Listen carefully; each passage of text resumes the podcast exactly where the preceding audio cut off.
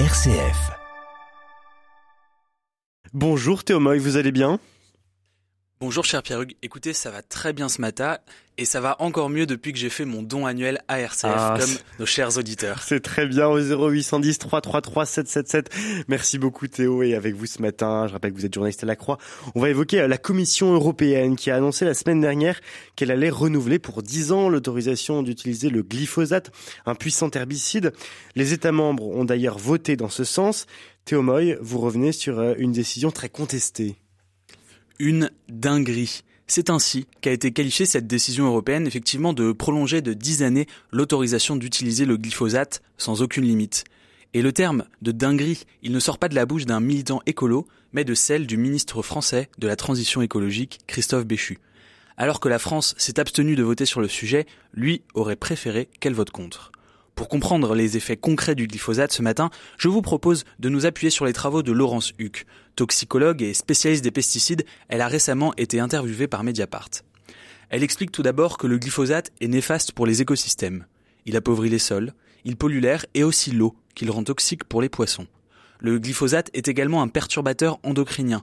Il a des conséquences sur la fertilité et la formation du fœtus.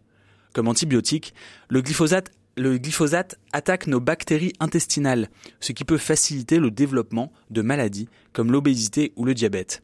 Et enfin, le glyphosate pourrait même être cancérogène, même s'il n'existe sur ce dernier point pas encore de consensus. Alors pourquoi, malgré ces données scientifiques, l'Union européenne a-t-elle autorisé pour 10 ans l'usage de cet herbicide?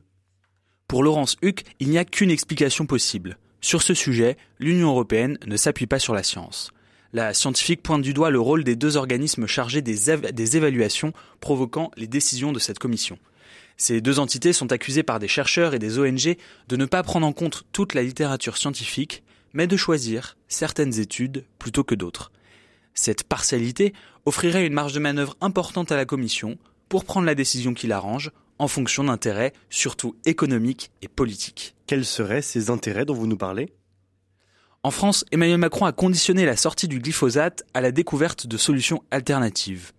Or, ces solutions existent déjà. Les modes de culture non conventionnels se passent depuis toujours du glyphosate et l'agriculture n'a évidemment pas attendu la chimie pour exister. En réalité, de l'Élysée à la Commission européenne, c'est tout un système agricole conventionnel que l'on veut protéger. Et ce, en dépit de ses conséquences désormais connues sur les écosystèmes et la santé.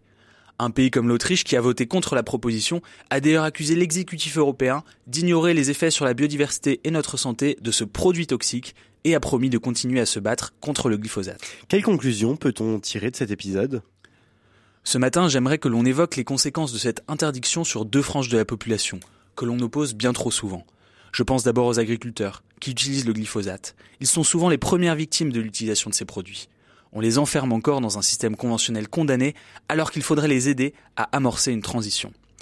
Et ce matin, je veux aussi penser aux écologistes, notamment les Verts français, qui ont toujours considéré que l'échelon européen était le bon pour agir.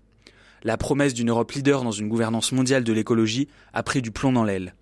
Et sur des sujets aussi cruciaux, la défaite laisse un goût amer.